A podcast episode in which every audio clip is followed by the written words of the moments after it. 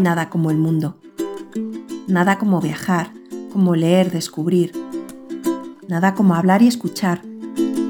Este es el podcast de No Place Like World.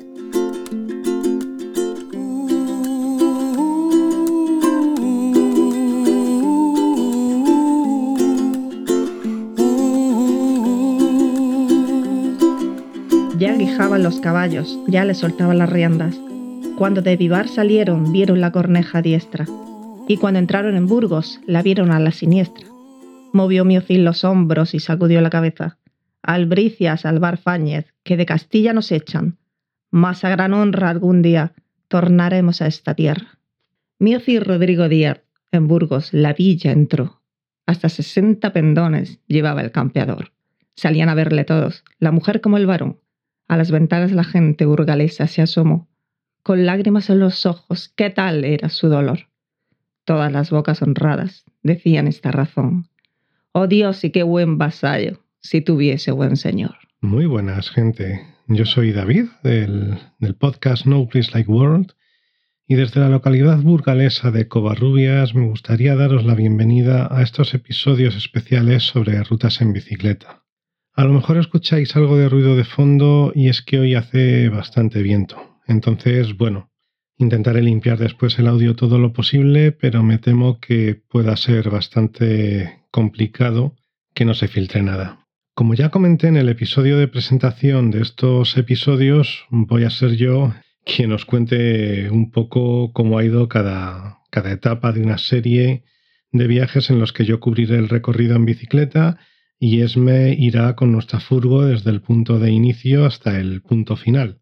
En realidad, la de hoy ha sido la primera vez en la que probamos esta forma de viajar. Entonces, bueno, tampoco, tampoco sabemos muy bien la continuidad que va a tener porque, bueno, eh, ahora, ahora hablaré un poquito de, cómo ha ido la ruta en bicicleta. Como ya os comenté, estamos en Burgos, porque la primera ruta que hemos querido hacer es la, la ruta del destierro del Camino del Cid. Este camino se compone de varias rutas que siguen los pasos del Cid en el cantar del Miocid, y esta ruta del destierro seguiría lo que es el cantar primero, donde se narra desde el momento en el que el Cid cae en desgracia y es desterrado por el rey, hasta que llega hasta una, no estoy muy seguro, una, una batalla y apresa a un conde, al conde de Barcelona o algo de esto, y hasta que lo exige un rescate por él y lo libera. Entonces, eh, esta ruta del destierro, pues parte de, del propio Vivar del Cid, que es el pueblo en el que nació Rodrigo Díaz del Cid, según los registros que se tienen. Tampoco quiero aburriros demasiado con estos detalles porque la intención es eh, hacer estos episodios pues lo más breves posible. Así que voy a ir directo a contaros cómo ha ido esta primera etapa. Para seguir la ruta he descargado de Comud la planificación que ha hecho un usuario de la plataforma mm, llamado Álvaro Hernández. Entonces quería darle el crédito a esta persona, pues ya que gracias a él yo he podido ahorrarme todo lo que es la, planificación del viaje.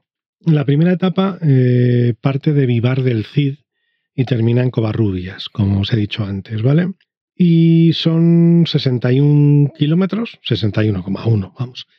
Y tiene un desnivel acumulado de 730 metros. Está calificada como moderada. Y sí, efectivamente, realmente es, si tienes un, un mínimo de, de, estado físico y de experiencia con la bici, realmente la, la ruta en sí tampoco tiene nada, ni técnicamente, vamos, técnicamente no tiene absolutamente nada. Hay un pequeño tramo con piedras, pero vamos, o sea, es que no, por, por decir algo, ¿vale? Porque en realidad no, no tiene dificultad alguna.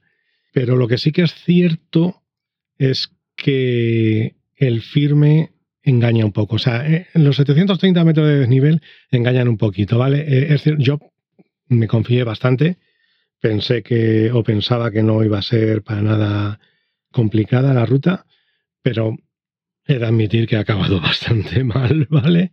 Eh, también es cierto que es que mi estado de forma actual no es nada bueno y no he llegado entrenado ni nada. Entonces, pues bueno, es cierto que yo he tirado, sobre todo los últimos 15 kilómetros, he tirado de, de saber hacer y de experiencia más que otra cosa, aunque durante todo, durante toda la ruta he estado tirando de, ello. No hay grandes desniveles, no hay grandes subidas, mm, hay, ha habido un par, pero que la dificultad estriba sobre todo en que el tipo de terreno en ningún momento te permite rodar fácil. Es siempre... Mm, yo no sé con una 29, con una doble 29 esto se hace como si fuese una alfombra. Pero yo lo he hecho con una 26 y rígida y, o sea, con suspensión delantera solamente y triple plato, una bici ya antigua. Y no, mm, a mí es cierto que me ha ido penalizando un poquito la superficie, el tipo de superficie que era, ¿vale? Porque era pues lo típico que son muchas piedras que cuando no están sueltas estás constantemente mm, como, o sea, pasando sobre piedras sin una superficie lisa, ¿vale? Creo que entendéis lo que estoy, a lo que me refiero. A lo que voy básicamente es a que no te puedes poner durante, eh, o sea, ha habido momentos en los que a lo mejor el desnivel era de un 1 o un 2% y yo iba a 12 por hora. Y esto era porque el tipo de terreno no te permite rodar fácil, ¿vale? Pero bueno, al final he terminado haciendo la ruta en 3 horas 55. Eh, he de decir que he hecho un par de kilómetros más porque Comud y yo no nos llevamos del todo bien eh, y me he equivocado o, sea, o, me he confundido a la hora de tomar eh, el camino. Pero bueno, que han sido 3 horas 55 en movimiento y 4 horas 12 de tiempo total desde el momento que he salido. Lo típico, he parado en, hacer alguna fotillo, en Burgos me ha tocado parar en varios semáforos y bueno, yo qué sé, al final la velocidad media que me ha salido ha sido de 16,1 y bueno, pues no puedo decir que sea una velocidad estratosférica para nada, pero bueno, que es cierto que intentando ir a una velocidad de alrededor de 18 por hora, así, se puede, entre 15 y 18 por hora se puede hacer bien, ¿vale? Esta, esta ruta.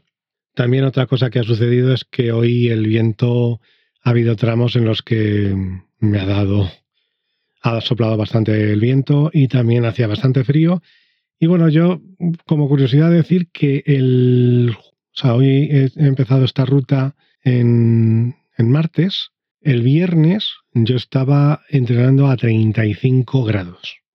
Y hoy he salido, he tenido que salir con chaqueta de manga larga, eh, maillot y camiseta interior, perneras. Bueno, mm, yo ya no estoy acostumbrado al frío, aunque sea de Madrid, yo ya no estoy acostumbrado al frío y tampoco al viento. El viento siempre me ha penalizado mucho, siempre lo he llevado muy mal. Entonces, bueno, pues eh, lo he pasado un poquito mal. Pero bueno, mm, ya contando cómo, por dónde ha salido, cómo ha sido el, el, itinerario, decir que he salido desde Vivar del Cid, He salido a las 12 porque he notado que ayer que estuvimos en Burgos, pues notamos que la diferencia en la oscilación térmica era bastante amplia. Entonces a las 9 de la mañana estabas a 2 o 3 grados y luego al mediodía sí que, mediodía, a la 1, a las 2, estabas bastante a gusto. Entonces por eso yo he intentado salir a las 12 para intentar pillar un poquito más de las horas de más calor, ¿vale? Y he salido, mm, de hecho he salido demasiado abrigado. Y cuando he llegado a Quintana, perdón, estoy Quintanilla de Vivar, es que lo estoy mirando en el móvil. Cuando he llegado a Quintanilla de Vivar, que es eh, a dos kilómetros, o sea, he tenido que parar a empezar a quitarme la chaqueta, luego me he tenido que quitar un poquito el buff que llevaba, porque es cierto que, que he salido tal vez sea, hacía viento y cuando te daba el viento, pues pasabas frío, pero tampoco la sensación térmica era tal como para ir tan, tan abrigado, ¿vale? Vamos, que pese a que hacía fresco, al final me he pasado calculando la ropa y me he puesto ropa de más. Y por eso me he tenido que ir quitando capas y capas. Entonces, pues desde Quintanilla de Vivar eh, he tenido que seguir por Está todo marcado en realidad. La ruta del CID, lo bueno que tiene es que está bastante bien marcada. Lo que pasa que eso no significa que no tengas que ir al loro, porque a mí me ha pasado, por ejemplo, en un momento dado, lo típico, en una cuesta abajo, pues he dejado de mirar por donde llevaba el, eh, el track y todo parecía eh, indicar que había que seguir por un camino, por la misma eh, pista recta. Y no, he tenido el track, tanto el track como la ruta oficial echaba para la derecha y yo me lo he pasado. Entonces ha sido uno de los primeros despistes que he tenido, ¿no? Pero que sí, lo bueno que tiene, que me he dado cuenta que tiene esta, esta ruta es que está perfectamente marcada. Simplemente te tienes que fijar bien por donde siga la ruta, siempre vas a tener donde en cada, en cada o en la mayoría de cruces eh, tienes a la derecha del camino por el que tienes que seguir, tienes un, un, indicador, un poste, un postecillo, y por ahí es por donde tienes que salir, ¿no? Entonces, bueno, pues eh, yo he tenido que seguir hasta ya desde Quintanilla de Vivar o, o Quintanar de Vivar, no, Quintanilla de Vivar, eh, he tenido que seguir por un camino que era el GR30, camino oficial de BTT, pero luego me ha llevado por una serie de... Mm, el, track te lleva para entrar en, Burgos, en la ciudad de Burgos, porque Vivar está a 12 kilómetros escasos de Burgos, pues eh, el track te lleva por un, por un carril bici, por el que se rueda bastante bien. Además, el viento no venía del todo Mm, lateral, venía un poquito desde atrás, o sea, venía a favor en, diagonal, ¿no? Entonces, bueno, pues eh, esa, esa, primera parte se ha llevado bien. Entras a, Burgos y en Burgos, pues bueno, pues ya tienes lo que te suele pasar en cualquier ciudad, ¿no? Pues un montón de calles que ahí es donde Comut, se, tanto Comut como el Brighton que tengo yo, que es con el que sigo los tracks pues se vuelven un poquito locos. El Brighton es un poco lento a la hora de, de posicionarte cuando giras. Entonces, pues eso hace que muchas veces si tienes dos calles juntas, pues no sabes por cuál tirar y como siempre tiras por la que no es, ¿no? Entonces, bueno, pues luego en Burgos, pues es una ciudad, eh, aunque sea una ciudad pequeña, no deja de tener un tráfico bastante fluido. Entonces, pues te pillan semáforos eh, y luego pues siempre tienes que hacer alguna fotillo, ¿no? En este caso, pues yo he elegido hacer una foto allí en Burgos al cruzar eh, en uno de los puentes que, cruzan el río Arlanzón. Y después de la fotillo de rigor en el río Arlanzón, he seguido la ruta, he seguido el track, hasta salir de, Burgos, de la ciudad de Burgos. Una vez que sales, pues eh, empieza, primero pasas por Villatoro, viene a ser casi como un, barrio ¿no? de, Burgos, y empiezas lo que es la Cuesta del Rey, ¿vale? Es una de las primeras cuestas así que, que había. Entonces, pues por la barriada La Nevera es por donde se vuelve a coger el, el GR160, que es el camino de, del CID en BTT. A partir de ahí es cuando ha empezado a subir el desnivel. Eh, hemos pasado por la urbanización La Cartuja y ahí ya hemos salido directamente al, campo en dirección a San Pedro de Cardeña, que es uno de los lugares que aparecen en el poema de, del mío Cid. En el cantar es eh, allí en San Pedro de Cardeña donde se supone que, el Cid deja a, doña Jimena y a, sus hijas, ¿no? Entonces, bueno, pues eh, los que hayáis visto la película de Charlton Heston y Sofía Loren, eh, la escena del pajar, se ve que no, ¿eh? O sea, que, la película ahí, como siempre, es una adaptación y se pasaba el, el tema de, mm, de ser fiel al poema, pues un poco por el forro. Pero bueno, que sí, que allí se supone que es donde dejó el Cid a doña Jimena eh, con las sirvientas y con las hijas y promete al abad de San Pedro de Cardeña que cuanto dinero gaste en, eh, en la manutención ¿no? de, de doña Jimena, él se lo le promete que se lo devolverá multiplicado por cuatro, ¿no? Entonces, bueno, pues es, es curioso, ¿no? Como antes de ese episodio en el poema hay una crítica hacia dos judíos que son los que le prestan dinero y el Cid los engaña eh, aprovechándose de, de, que son muy avaros, ¿no? La típica imagen ¿no? del judío avaro y luego, bueno, pues el cura este de Cardeña, porque le prometen cuatro veces lo que se va a gastar, que si no, el tío dice que, se va a quedar con Jimena a Santa Rita, ¿no? En fin, cosas que, se leen en los libros. Pero que vamos, que lo que es el, monasterio este de San Pedro de Cardeña, que lo he visto por, por fuera, eh, estaba bonito. era así muy limpio todo, muy es turístico, está claro que está preparado para aprovechar el, el leitmotiv del CID, pero que como construcción y todo eso estaba bonita y aunque no me he parado demasiado, pues eh, uno no deja de poder admirar la belleza del lugar.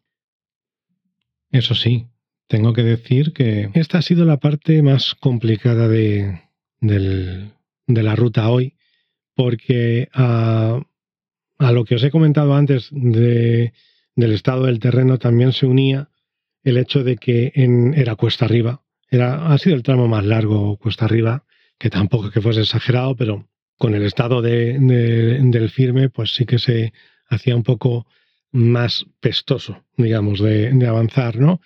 Y luego también, para más INRI, eh, el, viento en este tramo sí que venía de cara. Perdón, de cara no ha venido, venía de, de lateral, completamente de lateral. Entonces, pues bueno, yo siempre digo que el viento de cara es malo, pero que también el viento de lateral es casi peor, porque al final estás eh, atravesando igual eh, la corriente de aire, ¿no?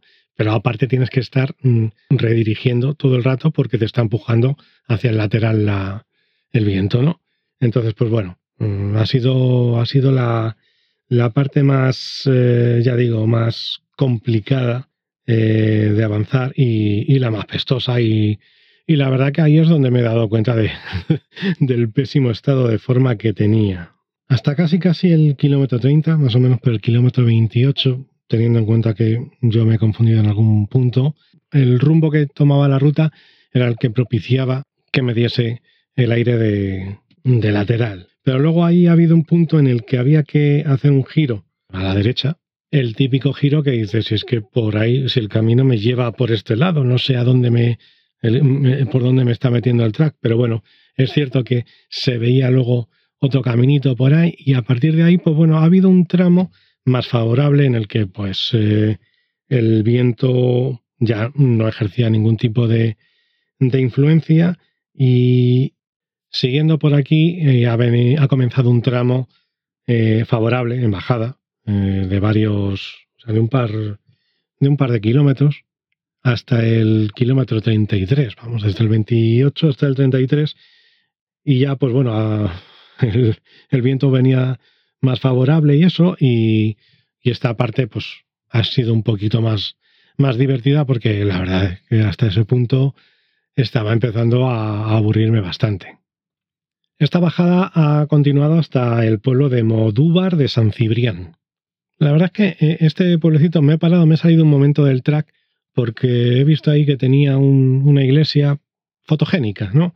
La verdad que este tipo de, todo este, toda esta parte de, España está, está lleno. Cualquier pueblo al que vas, por el que pasas, tiene siempre una, una iglesia preciosa o algo, algo que fotografiar y merece la pena eh, pararte un momento para tomar un respiro y también para, para fotografiar eh, esta parte tan bonita de España.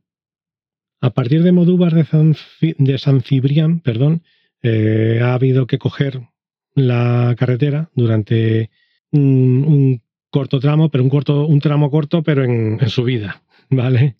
Entonces, pues bueno, se ha, agradecido tener que subir por un, por un lado, o sea, por, por una superficie bastante más favorable, ¿no?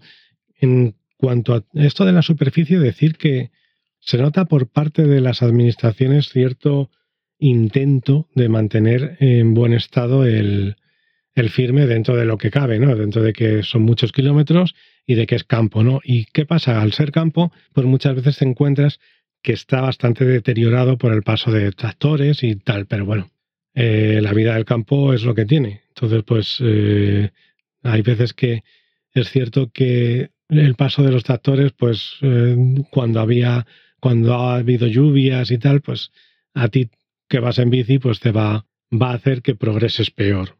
Pero bueno, ya digo, es la vida del campo. Esto luego queremos comer los productos del campo, ¿verdad? Y así la ruta ha seguido hasta la Quintanilla, un, asentamiento. Bueno, es que, es que no sé si llamar pueblo a esto, porque la verdad, aldea o cómo, no sé cómo llamarlo, porque eran sitios muy pequeños, ¿vale? Y este se llamaba la Quintanilla, que lo mismo. También un sitio fotografiable, con su iglesia, etcétera, etcétera.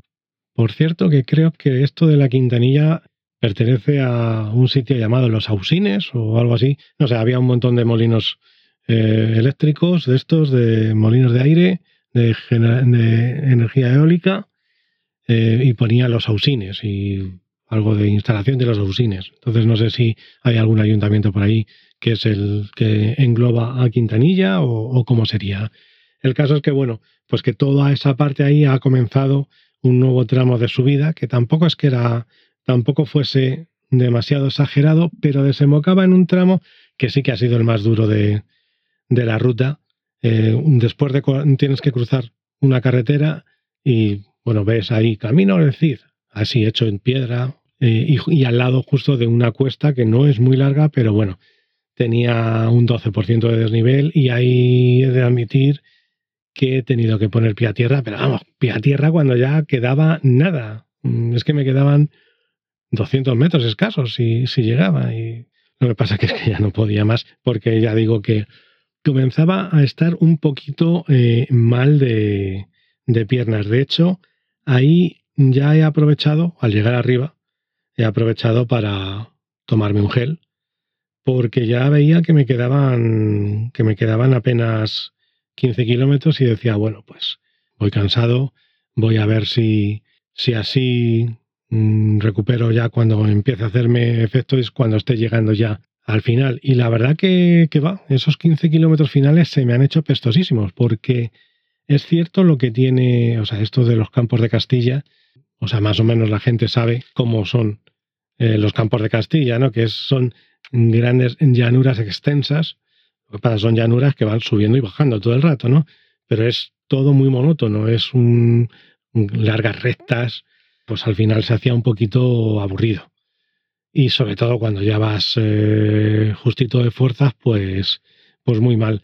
Y eso, así he llegado hasta, de hecho, claro, un problema que tiene eh, seguir las rutas con el Brighton es que el Brighton te va diciendo en todo momento el, lo que te queda de ruta, ¿no? Entonces, claro, tú estás fijándote por dónde tienes que ir, por si en algún momento tienes algún tipo de, de desvío o algo para no, por no saltártelo, y claro, se te van los ojos. Eh, quieras que no, a, lo que te queda de a lo que te queda por cubrir. Entonces, claro, pues eh, esos últimos 15 kilómetros se me han hecho eternos, ya os digo. Y de hecho, realmente aquí era todo, pues eh, sube, baja, sube, baja. En realidad no era nada duro. podríamos decir que es, lo podríamos dar por llano. Lo que pasa es que ya digo que yo no iba con, con para nada buenas piernas y ya empezaba a notar pues que se me empezaba a subir un poquito un gemelo y tal y estaba sufriendo por, por, llegar. Y así he llegado a Cubillo del Campo, que era la que es la, la población que hay justo antes de, de llegar a, aquí a, a, Covarrubias. Poco que decir, o sea, atraviesas el, el pueblo y sales a una carretera y entonces pues ya más o menos lo que te queda es una carretera igual, pues que que va subiendo, bajando, subiendo, bajando. Había en un momento dado una estatua gigantesca del Cid, que bueno, pues me he parado y he hecho un par de fotos de rigor. Pero bueno, mm, ya eh, ha sido eso. Los últimos seis kilómetros, eh, baja constante por carretera, por asfalto, con alguna cuesta un poquito más pronunciada. Yo con el miedo a que se me subiesen los gemelos. Y, y nada, y al final pues ha llegado un punto en el que los dos últimos kilómetros eran cuesta abajo. La verdad, cuesta abajo bastante, bastante pendiente. De hecho, la bici se ha puesto a 60 por hora. Así que hay que tener cuidadito por ahí. Y ya desembocaba en el pueblo de aquí de, Covarrubias. Y en Covarrubias, pues estaba, estaba esperándome con la furgoneta. Y ya pues pasaremos la, la noche aquí. Y mañana pues tocará la segunda etapa.